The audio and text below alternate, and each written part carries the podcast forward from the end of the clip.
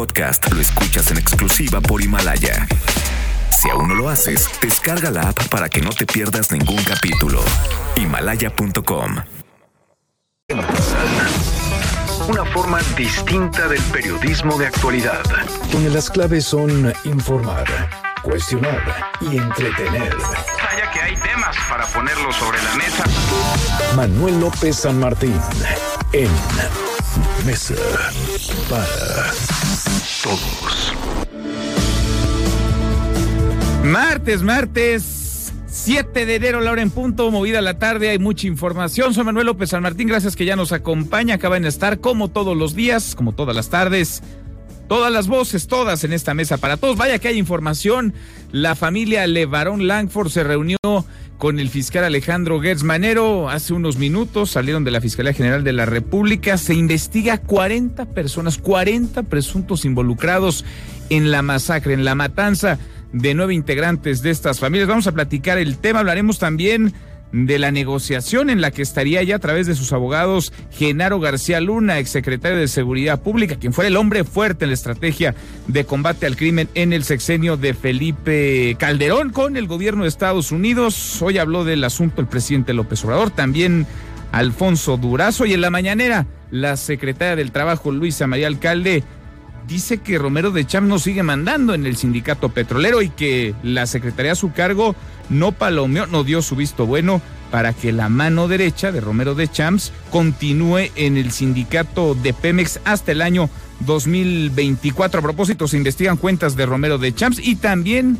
dijo el titular de la Unidad de Inteligencia Financiera de Hacienda, Santiago Nieto, se investigan cuentas de los legionarios de Cristo. Mucho que poner sobre la mesa esta tarde. Arrancamos con las voces y las historias de hoy.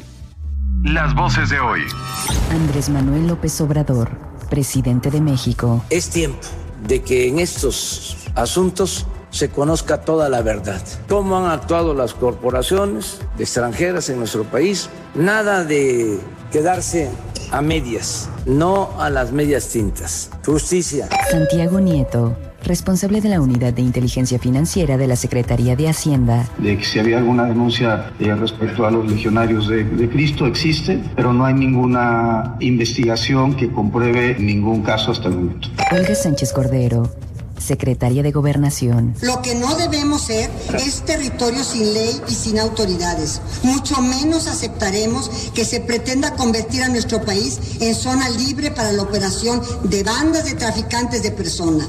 Eso no lo vamos a permitir. Alfonso Durazo, secretario de Seguridad y Protección Ciudadana. Es una de las hipótesis que esta organización criminal habría sido, habría participado en estos hechos. Es una de las hipótesis.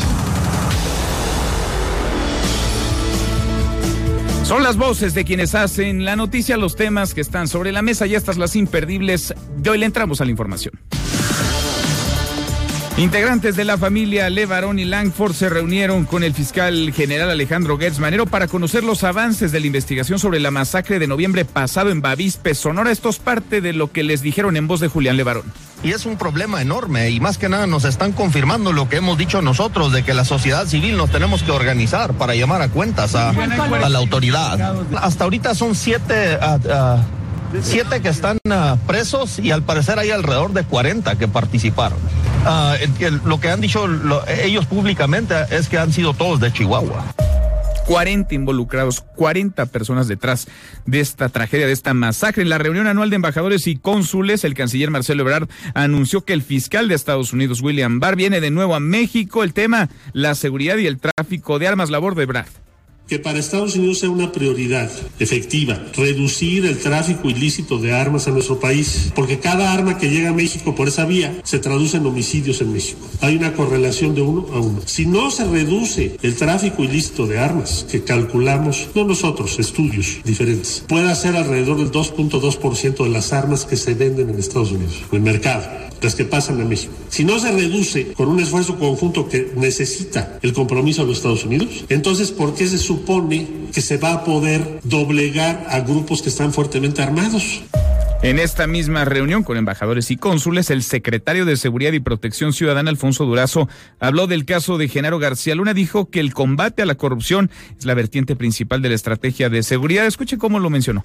Pero como dice el presidente, el combate a la corrupción es como se barren las escaleras de arriba hacia abajo. Y podemos darle una certeza a ustedes y al país de que entre el equipo de primera línea del presidente de la República no se va a encontrar jamás a un García Luna.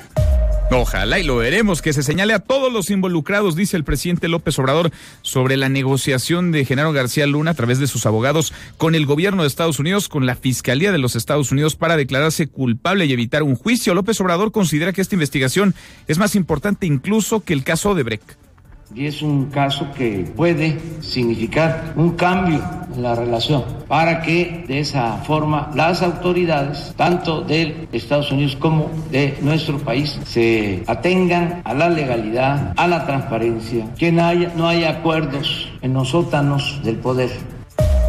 Bueno, y en la mañanera la secretaria del Trabajo, Luisa María Alcalde, señaló que el sindicato de Pemex debe elegir nuevo secretario general este año y dijo que no, que ellos no avalaron a Manuel Limón, mano derecha de Romero de Champs, como nuevo líder del sindicato de Pemex hasta 2024.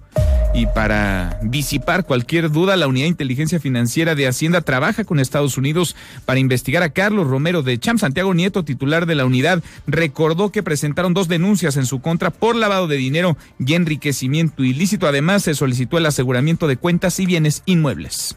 Además, Santiago Nieto reveló que existen denuncias contra la Orden de los Legionarios de Cristo por presunto lavado de dinero. Luz verde, el Comité de Finanzas del Senado de Estados Unidos aprobó el TEMEC, hubo 25 votos a favor, 3 en contra, ahora pasa al Pleno para su posible ratificación. Y una mala para la economía, la venta de autos cayó por tercer año consecutivo. En 2019 registró una reducción de 7.6%, es su mayor contracción desde la crisis económica de 2009. Al menos 50 personas murieron y 213 resultaron heridas por una estampida que se registró durante el funeral del comandante iraní Soleimani, cuya muerte desató el conflicto entre Estados Unidos e Irán. El entierro se pospuso por cuestiones de seguridad. Mientras tanto, el gobierno de Irán designó como terroristas al Pentágono y a todas las Fuerzas Armadas de los Estados Unidos.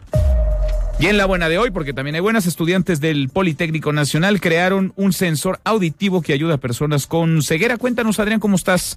Adrián Jiménez, buenas tardes. Buenas tardes, Manuel. Un saludo afectuoso para ti y el auditorio. Estudiantes del CECIT 2 del Politécnico Nacional desarrollaron un dispositivo que con base en sensores ultrasónicos que detectan sonidos imperceptibles para el oído humano, generan una alerta sobre la presencia de obstáculos e incrementa la seguridad y movilidad de las personas invidentes. La innovación politécnica funciona con base en tres sensores, que se adaptan en el cuello, cintura y a la altura de las piernas. Escuchemos a Carlos Herrera, quien junto a Daniel Conde diseñó dicho dispositivo. El último sensor es el de la parte baja del pie, que es en la espinilla, puede ser la izquierda o la derecha. Y este también tiene un sistema de vibración que al detectar una distancia de un objeto menor a 45 centímetros, vibra, alertando de que se encuentra un obstáculo suaves que reconoce todo aquello que dificulta el libre paso en la parte superior e inferior, con lo que se mejora la prevención de accidentes, informó Adrián Jiménez. 1, 2, 3 o'clock, 4 o'clock, rock. 5, 6, 7 o'clock, 8 o'clock, rock.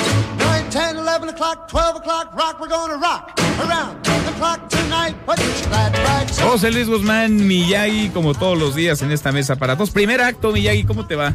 Muy bien, Manuel, ¿y a ti? Bien, a todo dar. ¿Qué estamos escuchando? Aunque parezca, vaya, una pregunta obvia y redundante, bueno, ¿no? Si usted vivió en una, abajo de una piedra los últimos 75 años, esta canción se llama Rock Around the Clock, Bill Haley and the Comets. Y es que hoy, exactamente hoy, mi estimado Manuel, se cumplen 75 años. Hoy 75. De que esta canción llegó a las listas de popularidad y se quedó ahí por 20 semanas, una cosa así extrañísima.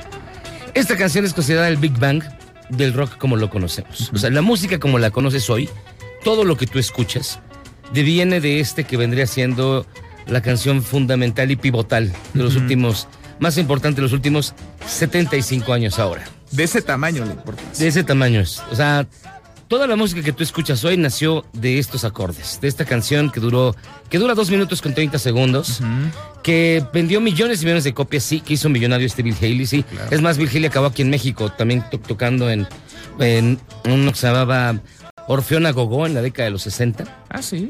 Aquí vino a México a tocar Mira. Bill Haley. Y este, pero toda esta nació hace 75 años, aunque la canción se había lanzado en mayo, llegó a su popularidad hasta un año después, curiosamente. Mira, y suena todavía y se baila. se baila, él escucha, sí, todo. 75 años de rock and roll. canción. 75 años. Miyagi, no habías nacido, evidente. no sí. Casi, pero no. Gracias, Miyagi. semanas. Acá nos vemos al ratito. José Luis Guzmán Miyagi. Oiga, y nuestra pregunta del día pasa por el caso pues que amenaza con simbrar no solamente a buena eh, parte de la clase política, sobre todo a quienes participaron en el sexenio de Felipe Calderón, sino por un tema que ha derivado en conjeturas y en sospechas.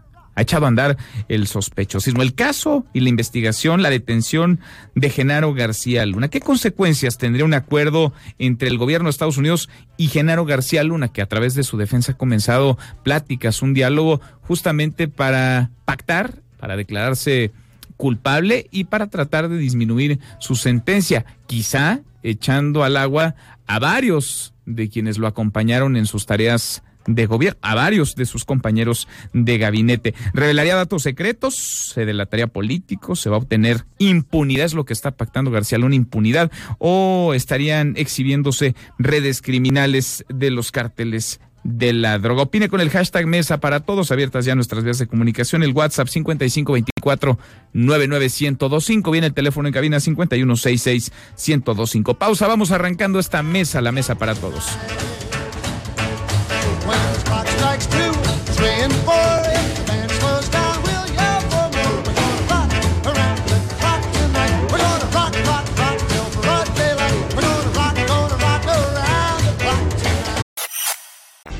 Este es su archivo muerto en Mesa para Todos. Reporte televisivo francés del atentado terrorista contra el semanario satírico Chablis Hebdo, 7 de enero, año 2015. Leur photo est placardée dans tous les commissariats de France, destinée à la diffusion la plus large possible. Deux frères, Shérif et Saïd Kouachi, nés à Paris de nationalité française, l'affiche précise qu'ils sont susceptibles d'être armés et dangereux. Les enquêteurs sont remontés jusqu'à eux grâce aux indices retrouvés dans la voiture abandonnée dans le 19e arrondissement de Paris hier. Dans leur fuite, les tireurs présumés ont notamment oublié cette pièce d'identité. Seguimos, volvemos a esta mesa, la mesa para todos. El caso García Luna, el caso Romero de Champs, quien fuera poderosísimo líder sindical en Petróleos Mexicanos y ahora está siendo investigado por la Unidad de Inteligencia Financiera y también por la Fiscalía General de la República. Y el huachicoleo que disminuyó, dicen, en el gobierno más de 90%. De todo eso y más se habló hoy en la mañanera del presidente López Obrador. Nora Bucio, cuéntanos, Nora, ¿cómo estás? Buenas tardes. Manuel, te saludo con gusto y de la misma forma al auditorio. Y como bien lo comentas, el gobierno de México logró a través de la implementación del plan conjunto para combatir el robo de hidrocarburos una disminución en el huachicoleo del 91%. Es decir, actualmente solo 5 mil barriles por día son sustraídos, lo que representa una pérdida de 15 millones de pesos diarios para el país. Octavio Romero Oropesa, director general de Petróleos Mexicanos, informó durante la conferencia matutina del presidente Andrés Manuel López Obrador que para lograr esta disminución se requirió de la intervención de la Marina y la Sedena en al menos de esas minerías. 39 estaciones de distribución y 44 ingenieros militares verificaron y monitorearon los sistemas de alerta de presión en la distribución del combustible para medir los cambios de presión y las alertas en las tomas clandestinas. Si me lo permites, Manuel, escuchamos a Octavio Romero, titular de Pemex. Ya dentro de lo que son los resultados, bueno, pues se logró la reducción en un 91% del robo de combustibles. Hubo un ahorro de 56 mil eh, millones de pesos en poliductos, en los ductos que transportan el combustible, y 1.900 millones de pesos en gas licuado. Eh, las pérdidas, la pérdida diaria actual es de 5 mil barriles por día, equivalente a, eh, a 15 millones de pesos. Sobre el ex líder sindical de Pemex, Carlos Romero del Champ, pesan actualmente dos denuncias y se solicitó el aseguramiento de cuentas bancarias y bienes inmuebles, anunció el titular de la Unidad de Inteligencia Financiera, Santiago Nieto Castillo. En el marco de su participación en la conferencia presidencial, reconoció que las denuncias por enriquecimiento ilícito y lavado de dinero se han extendido a algunos de sus familiares y colaboradores más cercanos. Escuchemos a Santiago Nieto. Se presentaron dos denuncias en contra de Carlos Romero de Champs y sus eh, familiares cercanos, laboradores, ante la Fiscalía General de la República. Se solicitó el aseguramiento de las cuentas bancarias y de bienes inmuebles al Ministerio Público Federal. Hay que recordar que eh, la- el Ministerio Público Federal es el que tiene la competencia para el aseguramiento de bienes inmuebles y eh, se ha estado trabajando con agencias de Estados Unidos y por otro lado se presentó una vista ante la Secretaría de la Función Pública eh, por eh, eh, responsabilidad de naturaleza administrativa. Se ha denunciado por enriquecimiento ilícito y se ha denunciado por lavado de dinero.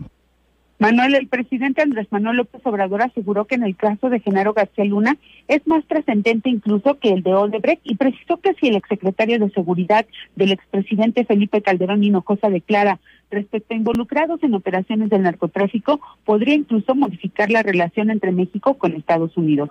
Escuchemos al presidente Andrés Manuel López Obrador. Y es un caso que puede significar un cambio en la relación para que de esa forma las autoridades, tanto de Estados Unidos como de nuestro país, se atengan a la legalidad, a la transparencia, que no haya, no haya acuerdos en los sótanos del poder. Explicó que solo se debe recordar que en aquella época se realizaron operativos como Rápido y Furioso, el cual permitió la dispersión de armas que se presume llegaron a manos de las organizaciones criminales. Manuel, parte de lo que se mencionó esta mañana en la conferencia del presidente Andrés Manuel López Obrador aquí en Palacio Nacional. Movida como todos los días. Gracias, muchas gracias, Nora. Buenas tardes. Muy buenas tardes. Bueno, el caso de Genaro García Luna que ha dado y dará seguramente muchísimo de qué hablar, ahora que ha trascendido que Genaro García Luna a través de sus abogados estaría en una negociación, al menos en un diálogo con autoridades del gobierno de los Estados Unidos para pactar, para acordar qué, para informar qué, para tratar de salvarse o de encontrar una ruta que lo lleve a una pena menor o no a una cadena perpetua. Al menos Ana María Salazar, analista que le entiende y le entiende muy bien a estos temas de seguridad. Ana María, qué gusto escucharte. ¿Cómo estás? ¿Qué tal? ¿Cómo estás? Muchos saludos. Eh, lo, lo que pasó el día de ayer es que el fiscal envió un documento al juez Cogan donde informó que oficialmente se habían iniciado un proceso de negociación, podríamos llamarlo como dicen en inglés, plea bargaining, eh, para, para, para ver si se podía llegar a un acuerdo en algo. Lo interesante es que en el documento establece que hay probabilidades de que no habría un juicio y que por eso le, le estaban pidiendo al juez que como parece que según como van las negociaciones no habría un juicio, eh, que pospusieran por lo menos por ahora cualquier paso, que eh, los pasos que se tenían que llevar a cabo para poder iniciar el proceso del juicio, por ejemplo, la selección de del jurado, una serie de intercambios de, de pruebas y de y de, eh, y de evidencias este eh, que se tiene que hacer por ley entre eh, la acusa- eh, la parte acusadora y la y la fiscalía. Entonces, eh, entonces lo que tenemos ahorita en este momento es que se iniciaron conversaciones con Genaro García Luna y su abogado. Ahora, yo sí creo que es importante aclarar y sí me ha extrañado un poco que ha habido bastante como desinformación.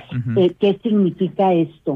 Eh, porque el, el, el tema del plea bargaining es, y creo que tenemos que tener mucha claridad de qué significa, es que cualquier eh, información que podía aportar Genaro García Luna eh, tiene que ser información de muchísima relevancia para el gobierno de los Estados Unidos. ¿Relevancia en qué sentido? En que podrían, eh, podrían eh, tener un impacto en las operaciones de grupos del crimen organizado que están practicando a Estados Unidos o en otros ámbitos. Eh, tal vez García Luna podría tener información importante en relación a organizaciones que estén trabajando con otros gobiernos que, que son este antagonistas del gobierno de Estados Unidos o tal vez sobre grupos terroristas, pero, pero tiene que ser información que sea de interés casi de seguridad nacional para Estados Unidos. Ahora, nada más déjame interrumpirte, déjame interrumpirte nada más en esta parte, Ana María. Es decir, lo que trasciende ayer no permite que aseguremos, que afirmemos que hay un acuerdo ya a estas alturas no, hay. Hay una intención no, no. o hay un diálogo al menos de aquí que podría prosperar de aquí al 21 de enero, que entiendo es la próxima audiencia de Genaro García Luna. Mira, no estoy ni siquiera seguro si esa audiencia se va a llevar a cabo. Este porque lo que está pidiendo el fiscal es posponer todas las todo todo lo que tiene que ver con este los pasos que se toman para para eh, para ir adelantando en el juicio y si recuerdo bien la audiencia del 21 tenía que ver un poco con cuánto si había forma de que Genaro García Luna pudiera obtener eh, libertad bajo fianza eh, eso yo creo que todo eso va, se va, va a estar, eh, se va a dejar, eh, se va a desechar por ahora hasta que empiecen a haber acuerdos que podrían llevar, y déjame decirte cuáles son las, cuáles podrían ser las opciones, ¿no? La primera opción sería que eh, simple y llanamente no llegan a un acuerdo eh, y se van a un juicio. Eso puede perfectamente suceder. Entonces, reinician todas estas audiencias y todo el- lo- los diferentes procedimientos que hay que llevar a cabo para que se pueda llevar a cabo un juicio, incluyendo la selección del jurado. Eh, dos, eh, Genaro García Luna y su abogado deciden que se quieren ir a juicio porque se están dando cuenta de que la- las pruebas son muy endebles y en verdad si se va a un juicio hay grandes probabilidades de que pueda él salir, este, eh, se, eh, se le pueda declarar inocente. Eso tiene también un, eh, algunos unos problemas para Genaro García Luna y ahorita te los explico. El tercero es que después de conversar con el gobierno de Estados Unidos y probablemente otras agencias que tengan interés en la información que tenga Genaro García Luna, se llegue a un acuerdo. Y ese acuerdo puede ser, uno, se declara culpable por algún delito menor y se va, eh, eh, sigue, eh, se va a la cárcel por un tiempo eh, menor. Eh, y eso eh, podría resultar en otras dos decisiones muy complicadas para eh, Genaro García Luna. Genaro García Luna tiene que decidir qué sigue después de este juicio. Se queda en México, si, va, eh, si lo van a deportar a, a México, o porque ya no se podría quedar en Estados Unidos, ¿no? Si lo van a deportar a México o lo van a extraditar a México. O a menos que lo se puede- sentenciaran, digamos, pero que la pena fuera menor. No pienso en casos como el de Ociel Cárdenas, por ejemplo, que eh, no, no, no se sabe que las audiencias incluso fueron confidenciales y que Sí. está en secrecía el lugar en el que está privado de la libertad, si es que está privado de la libertad, ¿no? Hay mucha, hay mucho sigilo, digamos, en juicios como estos. Pero eso, eso es otra decisión que se tendría que hacer, de que, eh, porque de- el, el solo hecho de llegar a un acuerdo con el fiscal no necesariamente implica que es un testigo Claro. o un testigo protegido. Creo que es muy importante eso. No, no automáticamente son, son testigos protegidos y entran a este proceso de testigos protegidos donde son unos meca- son mecanismos bastante complicados en donde literalmente son resguardados muchas veces en algunos casos por el resto de su vida. Pero acuerda, eso el declararse culpable y dar información al- a la fiscalía no necesariamente implica que sea testigo protegido. Ahora, la información no tiene que ser pública, es decir, puede dársela No. en corto y la podrían comenzar a utilizar en sus propias investigaciones sin Exacto. transparentarla, sin publicarla. Exacto, exacto, que es la ventaja de llegar a un acuerdo, porque uno de los temas, estoy escribiendo una columna que se va a publicar mañana eh, y que de hecho lo resaltó el presidente esta mañana, es que dentro de las declaraciones que podría dar o el conocimiento y la información que tiene Genaro García Luna, podría incluir información que pueda ser muy incómoda al gobierno de los Estados Unidos. O sea, a lo mejor habría intereses por parte del gobierno de los Estados Unidos de que la información que podría salir en un juicio público no se haga público por razones de seguridad nacional, porque involucra agencias que manejan temas de inteligencia, sería balconear cómo se hacen los operativos entre México y Estados Unidos y habría y seguramente hay agencias que están muy nerviosas en Estados Unidos que mucha de esta información se balconeara, incluyendo, por ejemplo, eh, las personas que han cooperado con Estados Unidos, que son informantes. Entonces, eh, el, el, el, el presidente comentó esto esta mañana de que si Genaro hablaba, pues que ojalá que hablara y que subrayara también pues qué es lo que ha hecho Estados Unidos en México. Eh, esto me lleva a pensar que el gobierno de México tal vez ya tiene algunos indicios de qué es lo que podría surgir de estas declaraciones o de esta negociación entre, eh, entre García Luna y la Fiscalía de los Estados Unidos. Ahora, eh, cuando tú tienes un funcionario del nivel de Genaro García Luna que ha sido detenido en los Estados Unidos, seguramente el gobierno de Estados Unidos va a buscar muchísima información que sea relevante para la seguridad nacional de Estados Unidos o para los procesos legales en Estados Unidos. Por eso sí me ha parecido muy interesante todo este alboroto que, que eh, de que eh, Genaro podría sacar información sobre funcionarios corruptos en México, incluyendo información que podría ser relevante para se- perseguir penalmente al expresidente Enrique Peña Nieto, eh, eh, Peña Nieto o al expresidente eh, Calderón. Yo les diría, y yo les hago una pregunta, te lo hago a ti del auditorio, ¿por qué sería relevante desde la óptica de la seguridad de Estados Unidos eh, tener esa información? O sea, ¿en qué les sirve a Estados Unidos? A lo mejor les sirve, a lo mejor no, ¿sí? Porque ya son expresidentes y no sé si en verdad estarían buscando que sa- sacar esa información. ¿Para qué?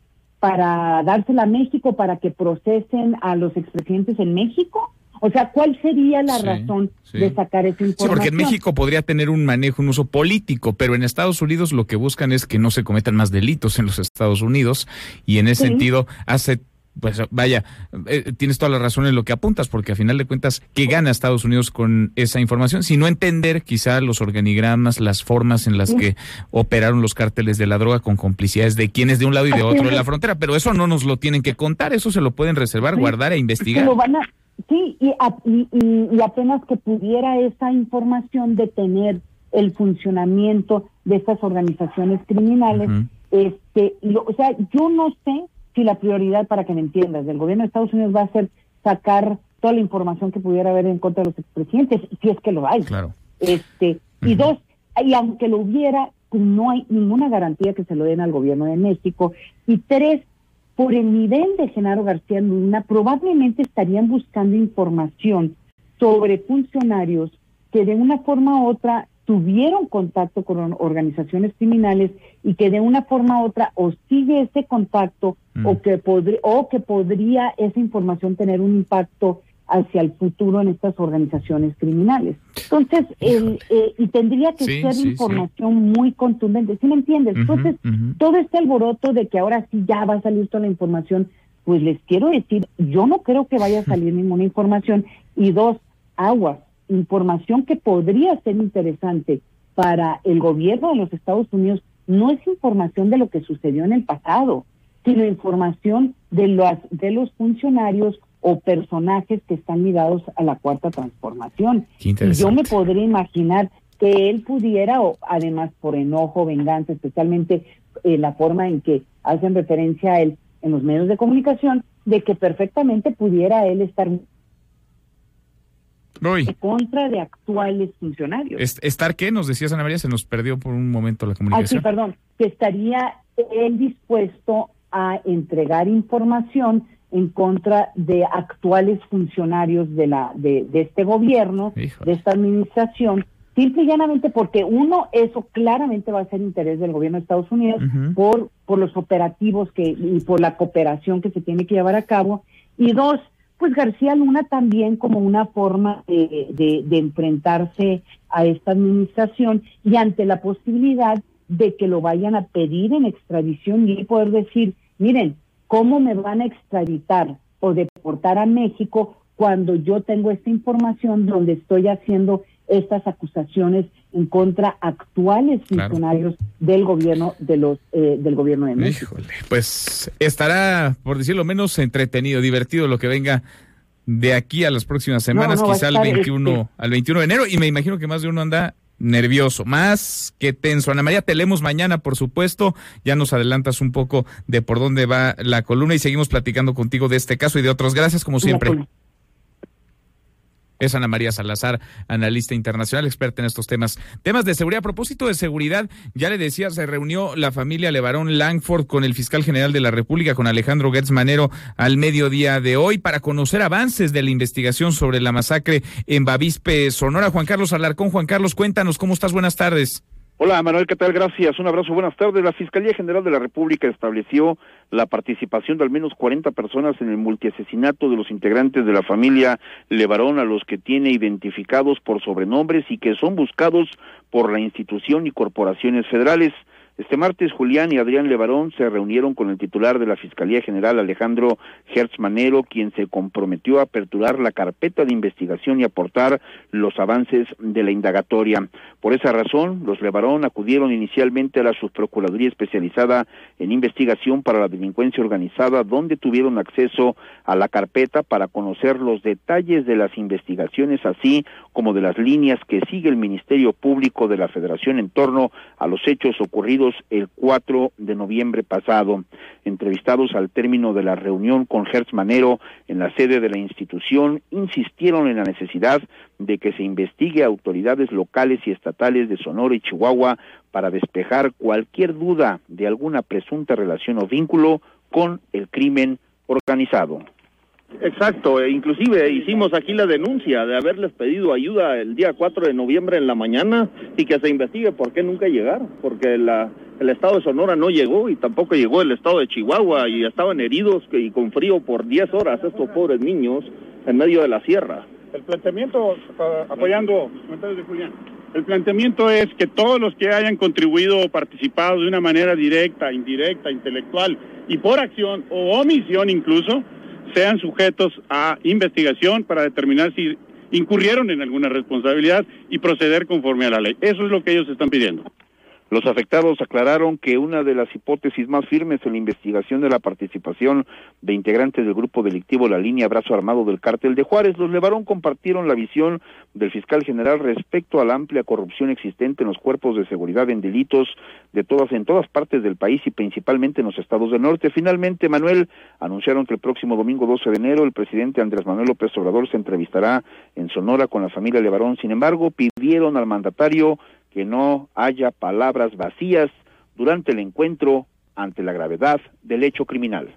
Manuel, el reporte que Qué tengo. caso este. Gracias, Juan Carlos. Muchas gracias. Buenas tardes. Buenas tardes. 40 personas al menos involucradas en esta tragedia, en esta masacre. Nueve integrantes de la familia Levarón y Langford murieron acribillados. Seis eran menores de edad. Había entre ellos dos pequeñitos, dos bebés de menos de un año de edad, 40 personas. Todo esto quedó videograbado. Además, existe la grabación, la tiene en sus manos la Fiscalía General de la República. Y sí, la reunión del presidente en Bavispe, Sonora, con la familia Levarón fue parte de lo acordado, de lo negociado, de lo pactado incluso en el Palacio Nacional en la reunión que a finales del año pasado tuvieron estas familias con el presidente a puerta cerrada. Cruzamos la media ya, la hora con 34. Pausa, volvemos con un resumen de lo más importante del día. Esta mesa, la mesa para todos. No te levantes. Podrías perder tu lugar en la mesa para todos. Con Manuel López San Martín. Regresamos.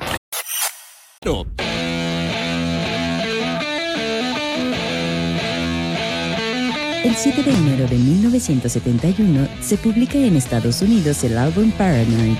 Es el segundo de la banda británica de heavy metal Black Sabbath, lanzado a través de Warner Bros. Constituyó el primer éxito de la banda y hasta nuestros días es considerado un disco de culto.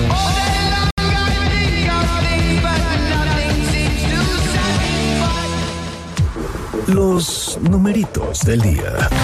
Citlali Sáenz, qué gusto saludarte. Citlali, ¿cómo estás? Buenas tardes. Hola Manuel, buenas tardes a ti también a nuestros amigos del auditorio. Están operando mixtos los principales índices en Wall Street. El Dow Jones Industrial pierde 0.38%. El indicador que agrupa las empresas de tecnología, el Nasdaq, gana 0.10% en este momento de la jornada. Pierde el S&P BMW de la Bolsa Mexicana de Valores 0.89%, se ubica en 44.102.60 unidades.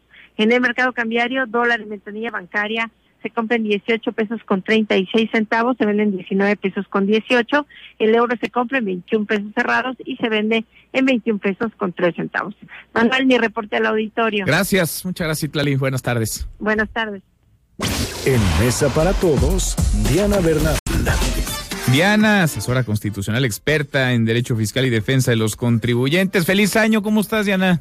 Feliz año, Manuel, qué gusto saludarte, muchos saludos a ti y a tu auditorio. Igualmente, muchas gracias. Pues eh, uno de los retos, si no es que el reto económico del gobierno para este año pasa por recaudar más para tener más dinero y para poder gastarlo, invertirlo en los proyectos prioritarios del presidente López Obrador para que alcance la cobija para todo lo que tienen presupuestado. ¿Y hay nuevos impuestos o hay impuestos que se incrementaron en este 2020? Platícanos un poco.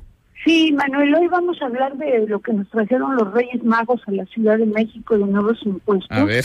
Realmente hay incrementos muy significativos y creación de nuevos impuestos en la Ciudad de México. Después platicamos un poco de lo federal, pero esto está muy interesante porque las bebidas alcohólicas ahora van a tener un impuesto por la Ciudad de México de 4.5%. Pero a esto hay que añadir lo que ya pagaba el consumidor de 53% de impuesto por el impuesto federal que se llama JEPS, impuesto especial sobre producción y servicios, más el 16% de IVA. Entonces vamos a poner, por ejemplo, que una botella de tequila tenga un precio de venta al consumidor de 300 pesos, pues ahora va a pagar con el nuevo impuesto, va a ser 520.50 en total. Esto representa un aumento de 13.50. Y estamos pagando, es muy importante que la auditorio sepa, por cada botella de alcohol que compremos en envase cerrado, estamos pagando 73.5 de impuestos sobre el valor de la botella. Y obviamente pues estos impuestos no se ven porque se esconden en el Sí, precio. sí, sí. Más de Ahora, otro 70% impuesto de impuesto por botella. Por botella, sí. cosa. Si es una botella de, digamos, tipo tequila, una botella de graduación alcohólica. Si es vino vino de mesa como tinto y blanco, pagamos 47% de impuestos por botella.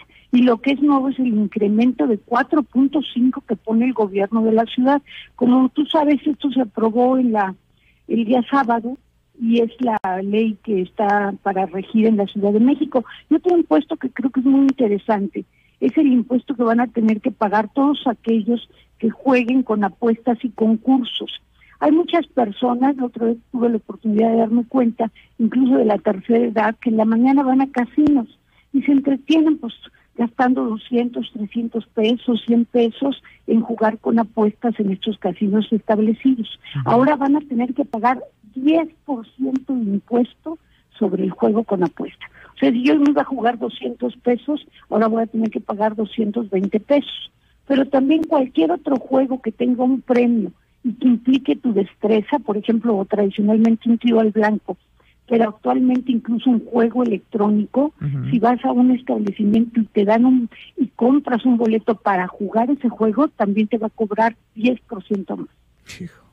Y otro impuesto que la verdad veo muy muy fuerte es el impuesto que van a tener que pagar todos los que renten por plataformas digitales su depa o su casita, como por ejemplo Airbnb.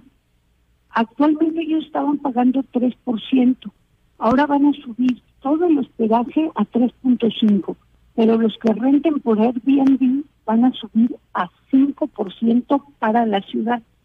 Pero además, aquí sí el gobierno federal estableció un impuesto nuevo para los que renten inmuebles o vendan bienes por plataformas digitales y que va del 2 al 8%.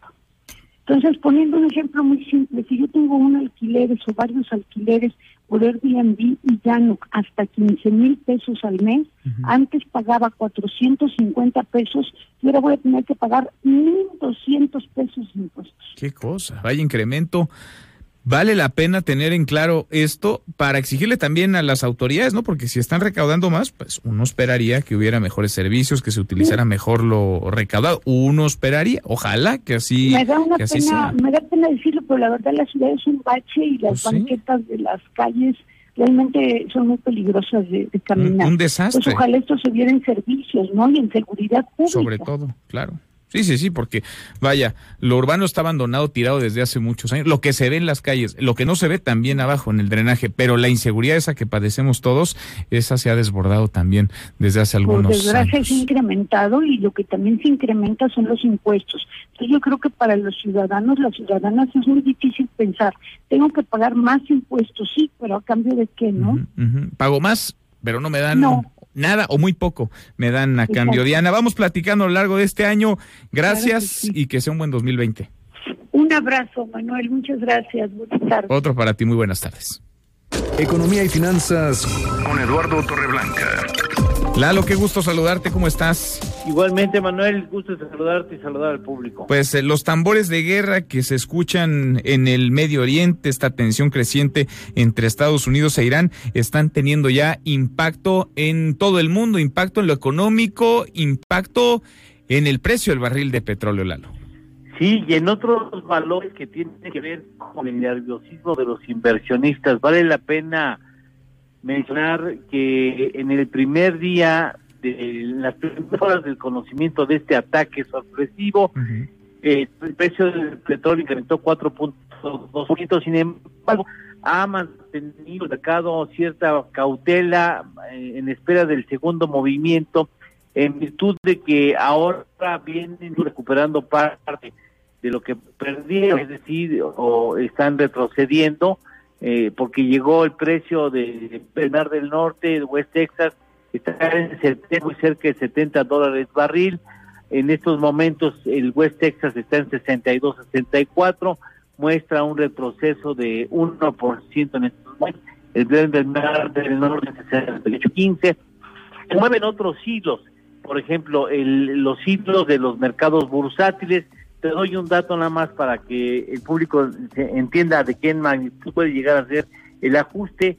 La empresa petrolera saudí Aramco, eh, ha perdido 200 mil millones de dólares de valor en capitalización a raíz de- del ataque del viernes a la fecha. Pero han ganado otras empresas, proveedoras, compañías vinculadas con el armamento, han ganado participación y o Ahora, capitalización. Lalo, las bolsas, déjame restablecer la comunicación porque se nos está perdiendo. Ahora voy a platicar con Eduardo Torreblanca sobre las bolsas también, cómo están resintiendo, cómo están percibiendo este conflicto, más allá de lo que toca directamente a quienes están involucrados en este conflicto, directamente Estados Unidos, desde luego, Irán, Irak o la zona, digamos, de Oriente, de Medio Oriente, el Golfo Pérsico. Lalo, ¿cómo lo resienten las bolsas de quienes no están o que no tendrían de entrada, pues nada que ver con este conflicto, pero ya la economía es global? Pues mira, eh, no tiene que ver el conflicto, pero como los inversionistas le huyen la estabilidad, inmediatamente salen de, la- de las acciones y se van a refugiar activos más sólidos. Por ejemplo, eh, las bolsas se están perdiendo. A la fecha, el Dow Jones está con un ajuste de 0.38%, el Standard Poor's eh, con 0.23%, pero el Nasdaq gana más de 0.06% y todo el mundo se fue al oro y, e hicieron subir el oro a niveles más altos en siete años, está en 1.577 dólares la onza. Eh, Es decir, de- a veces algunos pocos ganan, otros este pierden, pero indudablemente todos los mercados se mueven a raíz de esto, el dólar, el, el euro, eh, la- el mercado de deuda pierde. Esos movimientos, además, ¿sabes qué? que son muy inestables, son muy frágiles estos Sí. movimientos, porque con mucha facilidad se rompen supuestos equilibrios y entonces hay que reaccionar de manera rápida. Claro. La región de Irán involucra a siete estrechos marítimos por donde se exporta o se mueve prácticamente el 60% del petróleo mundial. Entonces, el día que alguien quiera obstaculizar, bloquear, como se hace en México tan famoso en algunas avenidas, bloqueamos algunos de los estrechos y generas un problema de pérdidas muy importantes y alza en el precio del petróleo. Además ¿no? está la velocidad de la información ahora, la carretera de internet por donde la Sí, guerra corre también mucho más rápida. Antes podías tomar decisiones con base o proyecciones con base en días, semanas o meses. Aquí estás hablando de horas. Un tuit de Donald Trump te descompone o te recompone toda una, toda una industria. Es un temazo, hay que seguir platicando del asunto. Lalo, ¿tenemos postre? ¿Cómo nos afecta así en el postre? Y importamos 521 mil barriles diarios de gasolina, ¿sí? Eso implica 14 mil millones de dólares. El 60% de nuestras importaciones vienen de Estados Unidos. Si el precio de petróleo tendremos que pagar más caro en dólares esa mercancía. Pues sí. Ahí está la afectación, el impacto que no es menor. Lalo, gracias. Gracias a ti, Manuel. Al contrario, y gracias a la auditoría que tenga tarde. Muy buenas tardes, es Eduardo Torreblanca. Con él cerramos esta primera hora saludando ya a nuestros amigos de Morelia, Michoacán. Ya nos escuchan a través de Radio Ranchito en el 102.5 de FM. Pausa y volvemos con la segunda de esta mesa, la mesa para todos. Información para el nuevo milenio. Mesa para todos con Manuel López San Martín. Regresamos.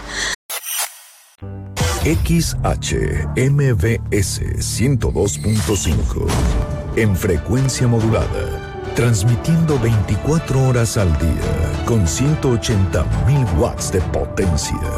Estudios y oficinas en Mariano Escobedo 532, Ciudad de México. MBS 102.5 FM. Estamos contigo.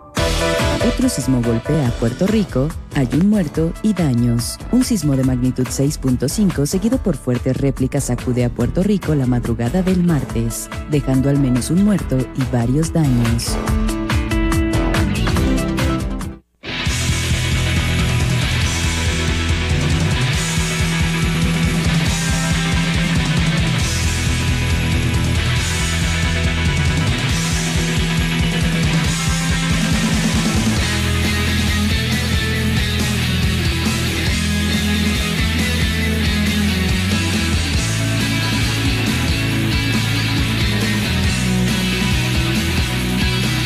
La hora en punto, arrancamos esta segunda en la mesa para todos. Soy Manuel López San Martín, movida, muy movida esta tarde, martes, martes 7 de enero. Segunda llamada, José Luis Guzmán, Miyagi, mi querido Miyagi, ¿cómo te va?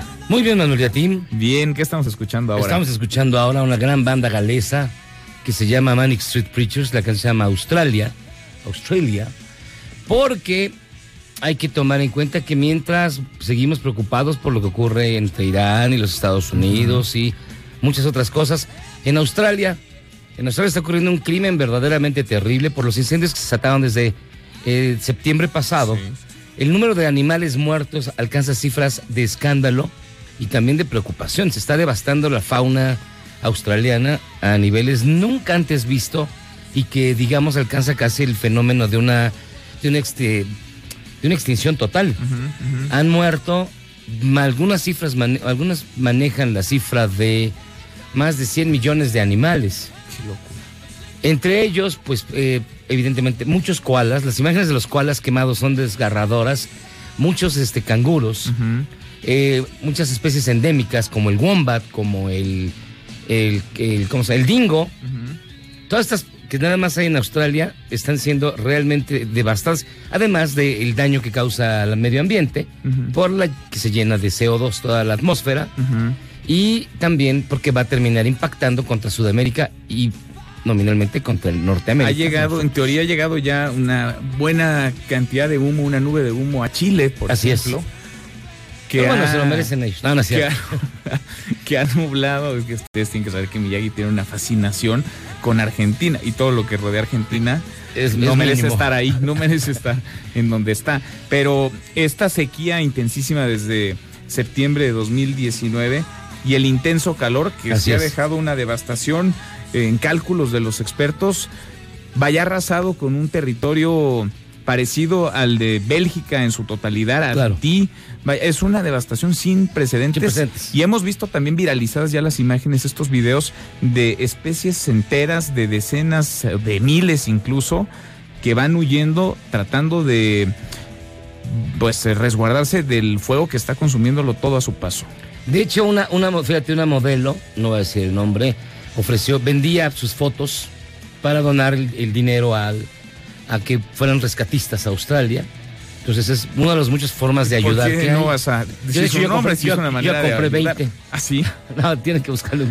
Pero sí, así que este, hay muchas formas de ayudar. De verdad, yo les, les diría que pueden meterse a las páginas donde hay, se, se reciben donaciones, un dólar, dos, lo que, lo que sea, porque sí es terrible lo que está ocurriendo en Australia. Es terrible, pero fíjate, es importante como el mundo ya globalizado puede no solamente ayudar a aportar, sino que esto también impacta directamente, aunque estemos en otra latitud, Así es. estemos en otra situación radicalmente opuesta al calorón que se vive en Australia. En Australia. Estamos viviendo de alguna manera esa realidad, la estamos percibiendo a través de nuestros sentidos y a través de las redes sociales. Efectivamente. Gracias. Las Mira ahí. benditas redes sociales Las por benditas ahí. redes sociales. A propósito de redes, vamos a revisar las redes, cómo se mueven las cosas en Twitter. De las redes, esta mesa, la mesa para todos. Caemos en las redes. No te vayas, Miyagi, porque esta te va a gustar. A ver, creo que es de tus favoritas. Hashtag Luis Miguel.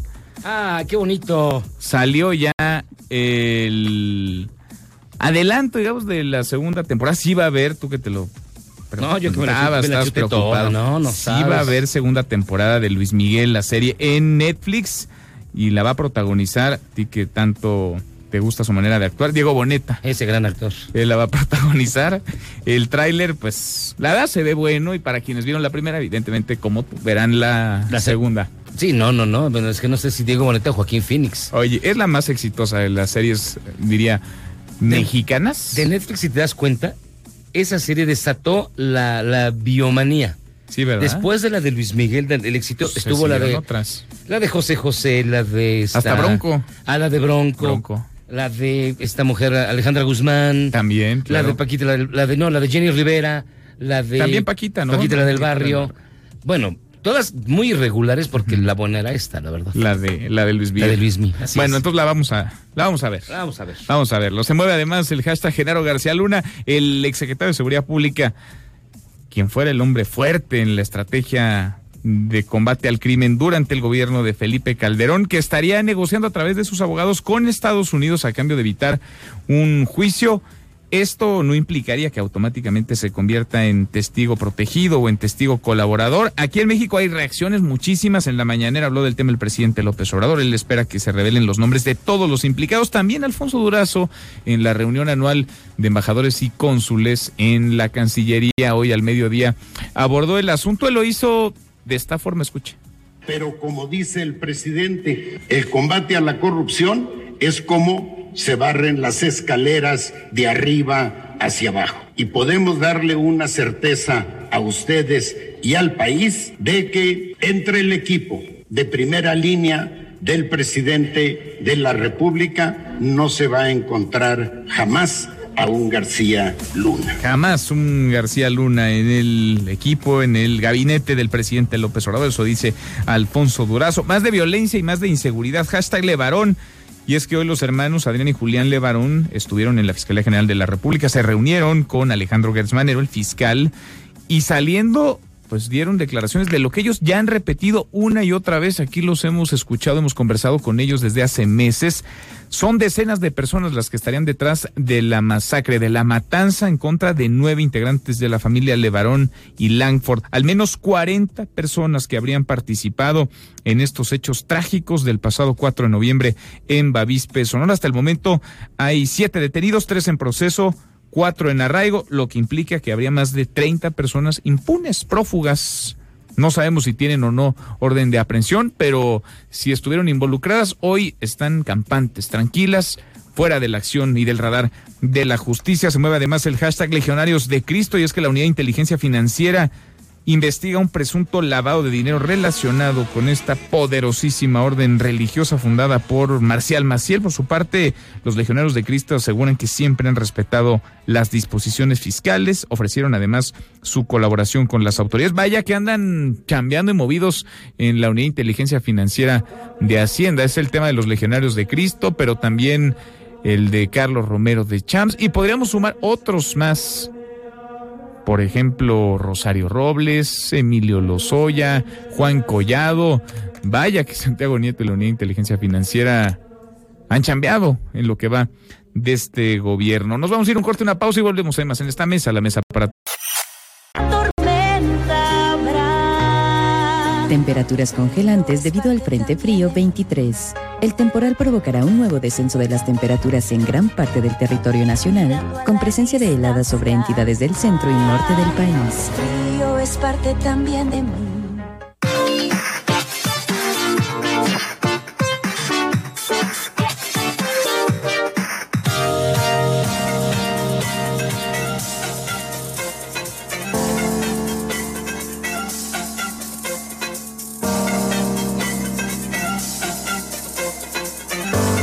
Seguimos, volvemos a esta mesa, la mesa para todos. Los tambores de guerra suenan en Medio Oriente, las tensiones han crecido, las amenazas también, los amagos entre Estados Unidos e Irán. La prudencia no parece encontrar espacio, no hay lugar para ella. Lo que sí hay son ataques que vuelan de un lado a otro. Soleimani ha cometido actos de terror para desestabilizar al Medio Oriente durante los últimos 20 años. Bajo mi mando, el ejército de los Estados Unidos llevó a cabo con éxito un ataque de precisión impecable que mató al terrorista número uno en todo el mundo, Qasem Soleimani.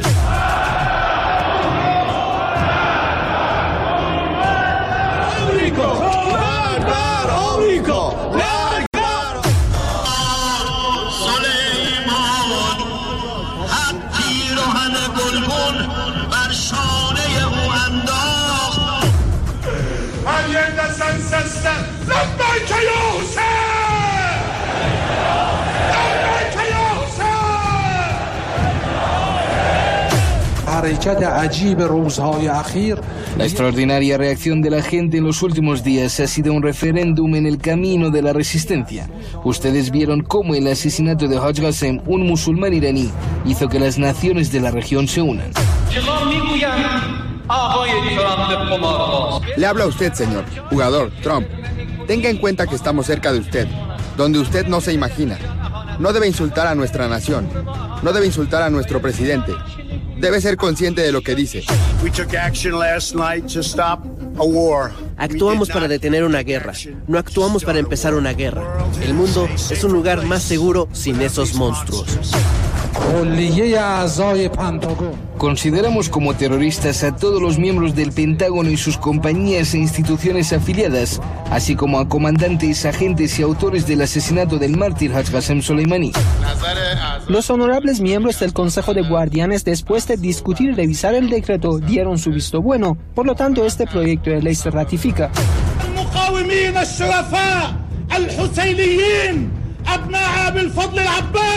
المقاومين الشرفاء الحسينيين أبناء أبي الفضل العباس لن يبقوا جنديا عراقيا جنديا أمريكيا في العراق At our meeting today, En la reunión de hoy los aliados han pedido moderación y que se frene la escalada.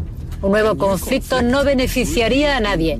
Por lo tanto, Irán debe evitar más violencia y provocaciones. further violence and provocations. We took action last night to stop a war. Actuamos para detener una guerra, no actuamos para empezar una guerra. El mundo es un lugar más seguro sin esos monstruos. Esto se mueve además, este conflicto se mueve muy rápido, va cambiando, va evolucionando varias veces al día, por hora prácticamente. El Parlamento iraní ha votado una ley que designa como terroristas a todas las Fuerzas Armadas de Estados Unidos. En respuesta, Washington ha ofrecido a Teherán, a Irán, ha ofrecido condiciones de diálogo sin que haya ningún tipo de condicionante previo para sentarse a la mesa y tratar de bajarle, de disminuir la tensión en el Medio Oriente. Le agradezco mucho a Fausto Pretelín, analista internacional. Fausto, qué gusto, ¿cómo te va? Igualmente, Manuel, feliz año. Feliz 2020. año, que sea buen 2020. Vaya que empezó movidito, ¿no? ¿Cómo vas viendo las tensiones, las cosas entre Estados Unidos e Irán? Bueno, sí, empieza movido. Es, lo veo de alguna manera, pues, en una situación sorpresiva, sorpresiva porque si bien es cierto que el general Soleimani, pues prácticamente se movía, sí en la sombra, pero sabía muy bien Estados Unidos en dónde se encontraba. No era un personaje como Osama Bin Laden, ¿no? Que estaba refugiado en Pakistán o escondido. Eh, llama la sorpresa en qué momento ocurre, ¿no? Si bien es cierto que eh, Estados Unidos se da un paso atrás en el acuerdo nuclear eh, firmado por los miembros del Consejo de Seguridad más Alemania, eh, esto fue de alguna manera pues una declaración de guerra porque se mete Estados Unidos en un terreno religioso eh, con un personaje que dependía directamente del ayatollah Jaimeni, y en ese sentido, pues eh, uno se pregunta, ¿no? ¿Qué pasa? ¿Por qué en este momento? ¿No? Esa es la gran pregunta, ¿por qué ocurre en este momento? Porque en Estados Unidos, pues lógicamente, el- ya nadie habla, ¿no? Del, del, del, del juicio en contra de Donald Trump, y mucho menos se, especula mucho de qué va a pasar en los próximos meses con su candidatura, sino que en realidad eclipsa esta noticia a Estados Unidos. Lógicamente los demócratas lo asimilan muy bien a su política eh, local, doméstica, pero a nivel regional, pues mueve, mueve todos los escenarios, ¿no? Israel, Arabia Saudita, en Yemen, eh, básicamente en Siria, evidentemente, lógicamente, pues eh, tiene un impacto eh, con todas estas variables, ¿no? ¿Fue calculada desde tu punto de vista la decisión de Donald Trump o fue uno de sus tantos arranques este ataque, esta afrenta que han tomado, pues sí, como un agravio personal en Irán? Mira, si tomamos en cuenta las últimas dos semanas, es decir, cuando muere el contratista estadounidense en Irak, posteriormente Estados Unidos ataca a 25 miembros de la célula eh, de Hezbollah en esa región, en Irak, y asedian eh, miembros de esta célula a la embajada de Estados Unidos en Bagdad. Podríamos decir que sí venía una respuesta a Estados Unidos porque eh, Donald Trump, desde que era candidato, dijo que no quería convertir a Estados Unidos en una especie de Benghazi. Es decir, Benghazi, la capital de, de Libia, recuerda que el embajador de Estados Unidos murió junto con otros tres diplomáticos en el 2012, si no mal recuerdo, incendiaron eh, la embajada entonces él de alguna manera quería distanciarse de este tipo de miedos en el exterior. Entonces, eh, eh, lo que sucedió en la embajada de Estados Unidos en Bagdad la semana, hace 10 días, pues lógicamente sí sonó, puso a sonar las alarmas en Estados Unidos. Creo que eso fue una decisión quizás que sí ya tenía sobre la mesa y que encontró el momento idóneo para tomar la decisión. Ahora, Fausto, ¿cómo está en términos de potencial de armas de fuerza de ataque de fuego el ejército de Estados Unidos, que sabemos es el más poderoso del mundo, e Irán? Es decir, de ir a un choque que escalara, que pasara de las palabras a los hechos, a las acciones, ¿ante qué podríamos estar? Mira, primero, eh, el, el ejército de Irán tiene más o menos alrededor de 530 mil miembros, eh, unos 200 mil quizás sean de estas guardias eh, revolucionarias y son muy pocos este miembro grupo élite, pero a ver, eh, son como 70 en, en el que encabezaba el general que, que asesinaron. Pero en realidad, Manuel, yo te diría que a partir del 2001 vemos que este tipo de, de acciones o de respuesta en este caso fue Al Qaeda después del Estado Islámico, es a través de eh, atentados terroristas. Estas ah, enormes asimetrías que tiene eh, el ejército de Estados Unidos frente a, en este caso, Irán, lógicamente, pues eh, no no incentiva a Irán a ir a una guerra bélica como lo teníamos conocido en el siglo pasado, es decir, ejército contra ejército, porque Estados Unidos la, la aplastaría al ejército de Irán. Y golpear objetivos en donde Estados Unidos pueda tener interés, no sé, en el Golfo Pérsico, quizá los aliados de Estados Unidos. Eh, eh, bueno, eh, ¿qué, qué tú dices? ¿Que, ¿Que se junten todos o que...? No, quizá que Irán, justo ante una situación, digamos, desigual en potencia de armas con Estados Unidos, eh, optara por una salida mucho más, digamos, cercana, pero además... sí, claro. ¿no? En, en donde pudiera atacar a países no solamente aliados de Estados Unidos, sino instalaciones de esos países aliados. Pienso en instalaciones petroleras, por ejemplo, en el Golfo Pérsico. Sí, precisamente eh, este general que mataron, Sulaimani, es el, fue el encargado de generar o de, crear células terroristas precisamente para crear o eh, equilibrar estas asimetrías de la defensa entre Estados Unidos e Irán. Entonces tenía, por ejemplo, eh, a, a, Israel ¿no? como un objetivo fundamental a través de Hezbollah eh, desde Libia, eh, con los palestinos también, y también en Yemen, y con los hutíes, que si tú recuerdas, desde Yemen lanzaron los drones, los iraníes, a través de los hutíes, para atacar eh, establecimientos petroleros en Arabia Saudita en septiembre del año pasado, a través de drones, precisamente para nulificar un poco, para borrar o amortiguar un poco las enormes diferencias de aviones de guerra que tiene Irán frente a Estados Unidos, que no son demasiados los de Irán. Entonces, sí utilizan este tipo de células de acciones terroristas para equilibrar estas enormes diferencias de defensa. ¿Qué tema este, Fausto? Lo vamos platicando porque, insisto, va evolucionando muy rápido el asunto, casi por horas, dependiendo el humor, el Twitter de Donald Trump. Abrazo y feliz año, Fausto. Gracias. Abrazo, hasta pronto, Manuel. Muy buenas tardes, Fausto Preteli. En Mesa para Todos, Ezra Shabot. Ezra, qué gusto saludarte, ¿cómo estás? Hola, ¿qué tal? ¿Cómo estás, Manuel López San Martín? Un buen año para todos. Pues ahí está, como lo platicaba Fausto Pretelín, el eh, tema de una posible conflagración. Yo quisiera aportar en este sentido, mm, Manuel, la idea clara de lo que representa para la visión occidental otro fracaso total frente a lo que está sucediendo ahora. Eh, como ocurrió con el tema Saddam Hussein, como ha ocurrido con toda la lectura que se hace desde el mundo occidental, del mundo árabe y musulmán, pues simple y sencillamente parece que siguen fundamentalmente los norteamericanos sin entender de qué se trata. Cuando mm, Saddam Hussein se convirtió en el enemigo número uno, pues eh, ahí se intentó de alguna forma destruir un potencial militar porque dicen amenazaba a los Estados Unidos. Hay que recordar que el propio Saddam Hussein en su momento fue la carta que jugaron precisamente contra el Irán de los ayatolas. Después pues el Frankenstein se les fue en contra una vez desaparecida la Unión Soviética en el 90 y a partir de ello decidieron primero pues golpear después de la invasión a Kuwait, golpear directamente al gobierno de Saddam Hussein, pero Bush padre no lo quita, no decide no destruirlo, Manuel, porque sabe muy bien que no tiene con qué sustituirlo. Creo que esa fue la decisión más sabia que Bush padre tomó. Sabía muy bien que quitar a un régimen autoritario es pues lo más propio de un gobierno occidental porque esta idea de que la democracia es superior a todo lo demás pues está muy eh, en nosotros es parte de nuestra cultura sin entender que del otro lado en el mundo islámico eh, y en el mundo á- en el mundo árabe en general pues esa idea de la igualdad jurídica no es parte de su propia identidad no es parte de su propia cultura y en ese sentido hay que entender formas políticas diferentes. Pero bueno pues el hecho fue finalmente Bush hijo desata la guerra contra el Irak de Saddam Hussein, destruye al propio mm, régimen autoritario, pero no tienen con qué sustituirlo.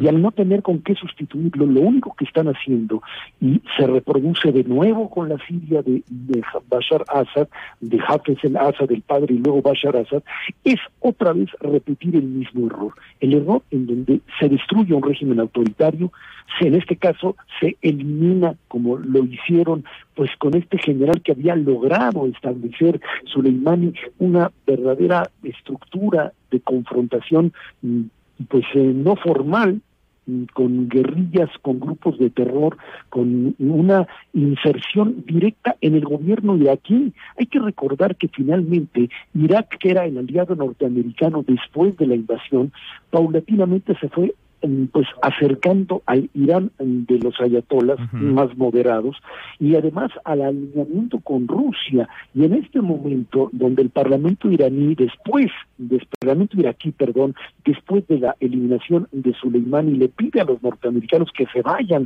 de Irak lo que estás haciendo es creando fortaleciendo la opción de un nuevo eje el eje Bagdad Teherán por supuesto Damasco con Assad y por supuesto una Rusia atrás. A todas luces parecería ser que la decisión del señor Trump es la decisión, como escuchaba un analista norteamericano ayer, de alguien que llegó allí a Mar-a-Lago, le presentó las opciones de este hombre que había actuado antes como agente norteamericano, el propio Soleiman, y ahora jugando la carta rusa, y dijo es el momento de pues eliminarlo. Lo eliminan y no tienen hoy la más mínima idea de qué quieren hacer, no tienen la más mínima idea de cuál será la reacción de los propios iraníes y simple y sencillamente están esperando cuál será el golpe. A partir de ello también, Manuel, importante, pues el señor Trump empieza a hablar incoherencias, como es común en él decir que va a bombardear lugares históricos, y luego le dicen que eso no lo puede hacer, eh, se les filtra en plena guerra eh, mediática un comunicado donde dicen que se van a retirar de Irak en este momento para luego decir, no, esto no es cierto, es parte de un desorden de los propios aparatos militares norteamericanos de una decisión tomada sobre las rodillas que pone además al mundo ante esta situación no de- del peligro de una tercera guerra mundial, pero sí de un incremento de la violencia en donde definitivamente estamos otra vez echándole fuego a una zona petrolera que puede generar conflictos adicionales. Si Teherán decide bombardear alguna parte de Arabia Saudita, cerrar el estrecho de Hormuz, lanzar algún tipo de misil contra Israel, será suficiente para prender eh, un esquema, o para generar un esquema de guerra en medio además de una elección norteamericana en donde el señor el señor Trump lo que quiere es fortalecer a su base y ampliarla lo más posible con este esta nueva jugada que pues tiene que ver con muchas cosas pero también con la- el propio proceso electoral Manuel. Indudablemente. ¿Qué panorama nos has retratado, Esra? Vaya situación este eje que se constituye o que se está constituyendo en el Medio Oriente. Lo que es un hecho es que ya nadie en Estados Unidos hoy está hablando del impeachment, del juicio político al presidente. Ahí sí, por torpeza, por cálculo, por lo que haya sido, pues la jugada le ha salido a Donald Trump. Le ha salido en lo inmediato, pero en el mediano y largo plazo podría ser este un boomerang que se le regrese. Estoy totalmente de acuerdo. Hay quien dice, no, esto es una que desate un conflicto armado en donde sea le va a beneficiar. No estoy tan seguro porque los desenlaces pueden ser totalmente contraproducentes en la medida en que no se golpee directamente a los Estados Unidos, pero sí a algunos de sus aliados eventualmente. Imaginemos un ataque contra Israel, con Arabia Saudita o alguna este, potencia europea que sería la que iría a reclamar directamente el por qué ellos son los que tienen que pagar los platos rotos de una imprudencia política. No se trata del bueno y el malo, nadie a Suleimán lo considera un hombre de buena fe, un demócrata, un hombre con las manos limpias, pero deshacerse de un matón no necesariamente te convierte a ti en un estratega, ni en un demócrata, ni mucho menos en un líder responsable. Por el contrario, es una enorme responsabilidad la que carga en este momento el gobierno de los Estados Unidos. Qué tema, qué asunto y suenan los tambores de guerra en el Medio Oriente. Gracias, Ezra. Gracias a ti, buenos días y buen año a todos. Igual para ti, muy buen año, Ezra Chabot. Vamos a darle un giro a la información, ya le platicaba. Adrián y Julián Levarón se reunieron esta mañana, mediodía, con el fiscal general de la República, con Alejandro Gertz Manero. Yo le agradezco mucho a Adrián Levarón que platique con nosotros esta tarde. Gracias, Adrián, ¿cómo te va? Sí, cómo no, aquí para servirles. Gracias, muchas gracias. ¿Qué les dijo Alejandro Gertz Manero en esta reunión? ¿Qué nos dijo? Pues nos dijo muchas cosas. Este, ah, como ya habíamos hablado mucho sobre las investigaciones, estuvimos en, en la CEIDO y estuvimos con muchos ministerios públicos. Hay como 12 ministerios públicos metidos en el caso. Ya, entonces él él nos nos ah, nos nos reiteró, nos enseñó su posición, entonces su él, él dice que él no él no es parte del gobierno, pues, es parte del Estado. A él lo- la, la ciudadanía lo, lo dice, se reiteró su compromiso y este y ha estado bastante y nos platicó de, de, de planes que trae de, de, ayudar a cambios que estamos necesitando nosotros. Muchas eh, situacioncitas que que pedimos mira el papelito oye no no trae la- lo que le leí yo allá a, a este señor o aquí lo traigo A ver, si nos lo, Mira, si es nos lo algo- puedes compartir, Adrián. bueno, yo es que lo escribí para no segurizarme A ver. Mira, él, él casi lo presentó antes que nosotros esto, mira. Nosotros necesitamos precisar con claridad el problema de las familias afectadas, que el caso no es de varón, que es Miller, que es que es Lanford, que es Sonora, que no vayan allá ahora con el presidente y salgan con que caso Levarón, porque como se molesta, la, si es caso Levarón, porque así le dice el mundo, lo, lo mediático, pero en realidad, pues, en, en los 17 acribillados, nomás mi hija era Levarón y, y Miller por matrimonio.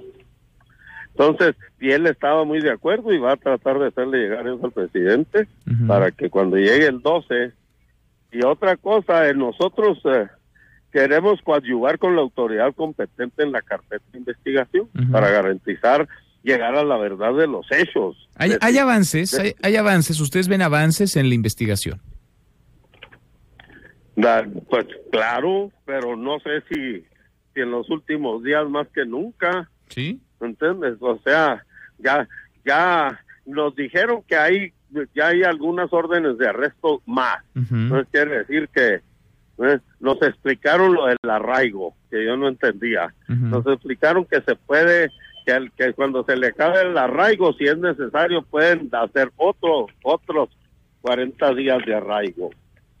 ¿no? Se nos explicó, porque nosotros estábamos todos nerviosos, y más que nada nosotros ya presentamos al, al asesor jurídico nuestro. Ahora, Entonces, habría, habría, nos- diga. habría, Adrián, estoy platicando con Adrián Levarón, 40 presuntos involucrados en esta masacre ocurrida en Bavispe, Es Sonora. lo que ellos nos dijeron. Eso se los dijeron hoy. Sí, De esos 40, ¿cuántos estarían detenidos? pues hay siete. Siete detenidos ahorita, ya están, y ya traen a otros tres. Y una cosa que se oyó que tal vez muchos se trataron de ir a Estados Unidos. Entonces esta cosa va a tener que tener bastante más logística y no sé, participación de otros lados. Sobre la colaboración nos con, con el gobierno de. Estados Unidos, ¿les, ¿les comentó algo Alejandro Manero sobre la colaboración con autoridades estadounidenses? No, no, él casi no se metió por ese lado. Se, él dice, pues claro, pero la FBI, ellos mismos están colaborando con la FBI. Y, y pues más que nada, pues a ver cómo le pueden llegar a estos carteles. Nos dieron, lo que pasa es que ya en la, la seis dos nos habían dado cierto avance los, los fiscales, los encargados del caso. Entonces, con él se dedicó más la gente, la situación, a proyectar. Sabes que yo traigo mucho el interés de echar a volar de esos, eh, lo he presentado con el presidente y todo, echar a volar esos municipios en paz, empezando uno por uno. Y esos municipios en paz son los que él, él nos dio ideas que está haciendo él que a mí me gustaron, que está pro- por promoviendo X para ver qué, qué podemos hacer nosotros desde, desde la casa, desde la calle, desde el barrio, desde la avenida donde vivimos. Adrián, ¿cómo, Bueno, entonces, dime. ¿cómo está la confianza de ustedes para con la Fiscalía General de la República? ¿Confían en esta investigación, en la indagatoria que se sigue? Pues mira, muy importante entender que nosotros hemos sido lastimados fuertes por el crimen organizado. Nos han secuestrado, nos han asesinado, nos, nos han querido extorsionar, nos han, nos, nos, nos echan gentes. Entonces nosotros siempre traemos una guerra, una guerra. Nos roban ganado. Nosotros traemos una demanda de unos, eh, de unos eh, avigios de 250 cabezas de ganado y se te hacen se te hacen muchas pero en 10 años no son tantas y los y ahí se van ahí se van ahí se van entonces nosotros no nunca hemos tenido una respuesta y todo parece indicar que la muerte de mi hija y la la masacre con mis hijos nos llevó a, a que ahora sí nos ahora sí le están poniendo atención. Ahora sí hay carpetas, ahora sí, ahora sí hay interés y lo aprendimos que nosotros tenemos derecho a, a ver la carpeta de investigación y aprendimos que que este que tenemos derecho a un a un a un licenciado a un eh, coadyuvante, o sea, aprendimos que todo este, todo este aprendizaje, pues gracias a Dios que, solicitamos esto, aprendimos esto y te- es un nuevo camino y te digo que aprendimos porque imagínate nosotros con toda la voz que traemos, dos meses después estamos atorados en este punto donde apenas estamos, haz de cuenta que esta, este caso apenas se está arrancando. Eh, Porque Apenas. hasta ahorita pues puros gritos, o sea no sabíamos ni qué estaba pasando. La reunión con el presidente López Obrador, Adrián, Adrián Levarón, ¿sigue firme? Sí, sigue en pie para el 12, a las 10 en Sonora. Parece ser que va a haber, va a visitar varios municipios allá. Parece que vuela a Juárez, va a Ascensión, a Casas Grandes, o Casas Grandes, y de ahí se va a La Mora, hasta donde yo tengo entendido. Pero todo esto lo, lo está organizando principalmente la familia de Sonora, Sí. la más afectada. Yo les dije que yo no quería ser parte de, de esta organización. Yo voy como padre de Ronita para que me dé los avances de la investigación, pero nosotros pues andamos haciendo otra otra obra, ¿me entiendes? Muy fuerte en, en a ver que esto no se vuelva a repetir, Pues sí. ¿entiendes? Domingo, domingo 2, entonces, la reunión con el presidente López Obrador. Allá, Adrián, Así seguimos, es. seguimos platicando, te agradezco como siempre. Sí, claro que sí, mijo. El Gracias. domingo 12 por ahí, a tus órdenes. Gracias, muy, muy buenas tardes. Esa Adrián Levarón, él y Julián se reunieron hoy, Julián Levarón, con el fiscal general, con Alejandro Gersmanero, 40 presuntos involucrados, 40 personas en la masacre, en la tragedia ocurrida en Bavispe, Sonora, a principios de noviembre del año pasado. Cruzamos la media ya a la hora con 34, pausa, volvemos con un resumen de lo más importante del día, esta mesa, la mesa para todos. No te levantes. Podrías perder tu lugar en la mesa para todos. Con Manuel López San Martín. Regresamos. Más información y análisis en Mesa para Todos. Con Manuel López San Martín. Seguimos, volvemos a esta mesa, la mesa para todos. Ayer se presentaron avances del programa de mejoramiento urbano, un programa que se recarga en la Secretaría de Desarrollo Agrario Territorial Urbano. De hecho, ayer el presidente López Obrador, acompañado del secretario, del titular de Sedatu, Román Meyer Falcón, estuvo en Ayala, Morelos. Ahí entregaron obra pública como parte del mejoramiento urbano y también lo hicieron en el marco de la promulgación de la ley agraria. Yo le agradezco mucho al secretario de Desarrollo Agrario Territorial Urbano, Román Meyer, que platique con nosotros esta tarde. Secretario Román, ¿cómo estás? Muy buenas eh, tardes, muchísimas gracias. eh, muy bien. Qué bueno. al auditorio a ti. Igualmente gusto en saludarte. Cuéntanos cómo van en esto que es, lo ha dicho el presidente desde el año pasado, un eje fundamental de su gobierno, una prioridad de su administración. Vamos bien, eh, estamos ya en el proceso de cierre de las obras del 2019. Se tomó en consideración, bueno, aquellas ciudades con mayor rezago en temas de servicios básicos, espacios públicos, equipamientos, en temas de vivienda. El 2019 fue un año importante de arranque de este programa, donde hicimos la intervención en más de 24 municipios, 11 estados, y son prácticamente tres componentes básicos del programa. Uno, eh, conformar y desarrollar espacios públicos y equipamientos. Estamos hablando de eh, parques polideportivos, canchas, eh, centros culturales, centros de rehabilitación primarias, preparatorias, secundarias, eh, mercados públicos, eh, centros de salud, etcétera. Todo lo que son los equipamientos públicos que en muchas de estas comunidades son carentes. Estamos hablando de las periferias y zonas más marginadas de Tijuana, Mexicali, Nuevo Laredo, Reynosa, Matamoros, Acapulco, Solidaridad. Estamos hablando, digamos, de las colonias de mayor rezago a nivel nacional en estas este, ciudades que acabo de mencionar. Por otro lado, acciones de mejoramiento, ampliación y sustitución de vivienda a través de la Comisión Nacional de Vivienda. Y el tercer componente y último dentro de la conformación de este programa es la parte de la regularización de la tenencia del suelo.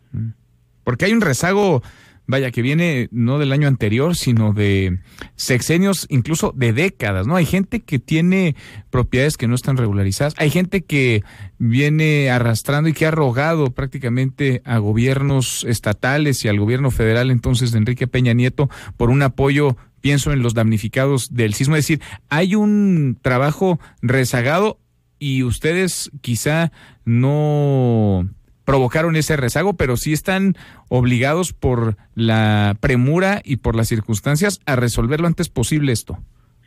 Efectivamente, hay un rezago en materia de regularización de la tenencia del suelo a nivel nacional. Es un tema de facultad, en particularmente de los estados.